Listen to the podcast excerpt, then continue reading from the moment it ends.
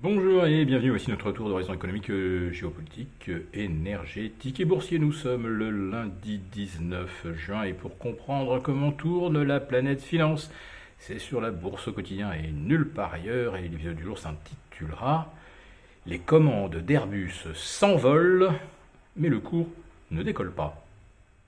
Alors avant d'évoquer la méga commande euh, de la compagnie indienne Indigo.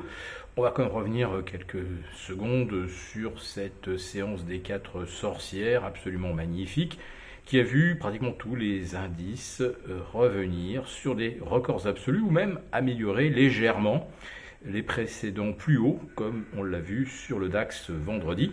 On ouvrait à 16 300 points sur euh, le précédent record d'avril et on a terminé euh, en ayant franchi la barre des 16 004. Et pourtant l'Allemagne est en récession, pourtant euh, beaucoup d'entreprises allemandes sont en train de fermer des unités de production et de les délocaliser vers les États-Unis. Euh, les taux vont passer de 4 à 4,5, ce qui va rendre également le financement des entreprises compliqué. Les dernières négociations euh, salariales euh, ont abouti à des hausses de plus de 8%, ce qui inquiète évidemment la BCE, pour qui la vraie inflation, c'est la spirale prix-salaire. Ça y ressemble beaucoup en Allemagne. Euh, notons également que le secteur immobilier est en chute libre de l'autre côté du Rhin. Bref, toutes ces bonnes nouvelles font que le DAX est au plus haut absolu et corrige à peine aujourd'hui. La bourse de Paris, elle entame euh, le terme boursier de juillet et le second semestre sur une note de lourdeur. On repère environ 0,8 à 0,9%. Alors on pouvait espérer euh, qu'Airbus et Safran allaient nous maintenir euh, au voisinage des records, euh, pourquoi pas se rapprocher des 7004 sur le CAC et des 22 400 sur le CAC 40 Global Return. Eh bien, figurez-vous euh, que Airbus, qui engrange la plus grosse commande de son histoire, mais également la plus grosse commande pour un avionneur depuis son existence, Airbus donc va, va livrer 500 monocouloirs à 320 à la compagnie Indigo, qui détient, je crois, 56% de, de part de marché sur le subcontinent indien. Et euh, Indigo avait déjà commandé plus de 330 appareils. Donc le carnet de commandes, c'est 830.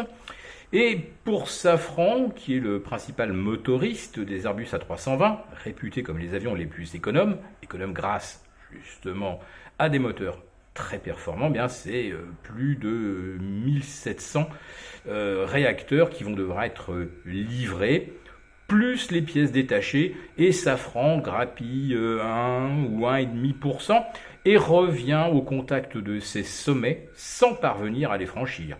Quant à Airbus, c'est plus 0,6%. Et là aussi, on reste euh, bien bloqué en dessous des plus hauts absolus. Alors quand on a des commandes aussi importantes, c'est qu'on a probablement consenti euh, des conditions extrêmement favorables pour l'acquéreur. On ne connaît évidemment pas les détails du contrat, mais les marchés semblent penser que ça ne va pas dégager des marges prodigieuses. Alors puisqu'on est dans la thématique euh, de, déplacement euh, économique, difficile également de ne pas évoquer, pour ceux qui euh, font des trajets plus courts, la nécessité d'acheter des véhicules électriques. Et plus on incite les, les particuliers à s'orienter vers un véhicule dit propre, plus l'État est en train d'allonger la liste des taxes qui pourraient s'abattre sur les véhicules électriques. Alors, euh, la principale taxe pour l'instant, c'est le coût de l'électricité qui a pratiquement doublé en un an. Ce qui fait qu'aujourd'hui, euh, faire le plein euh, d'un véhicule euh, ayant 400, 400 km d'autonomie, ça revient presque aussi cher que de faire un plein d'essence. Mais l'État ne va pas s'arrêter là, puisqu'il envisage de surtaxer les véhicules électriques en fonction du poids. Évidemment, plus on a un véhicule qui a de l'autonomie, plus la batterie est lourde et plus on va pouvoir euh, aller euh, coller, euh, je ne sais pas, 10 euros de taxes par kilo supplémentaire au-delà de 1 tonne 8. Sauf qu'en dessous de 1 tonne 8, 1 tonne 8, vous ne dépassez pas les 400 km d'autonomie.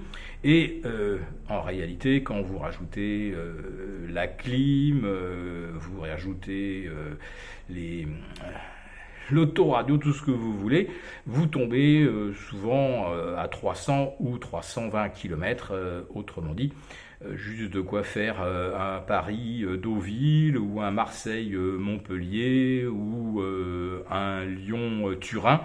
voilà, donc c'est pas toujours des bonnes surprises pour les propriétaires. Alors comment faire pour avoir des, véhicules électriques moins lourds? Je ne sais pas, faudrait peut-être mettre des batteries en balsa. Euh, vu l'autonomie des petits véhicules, à se demander si ça ferait une grande différence.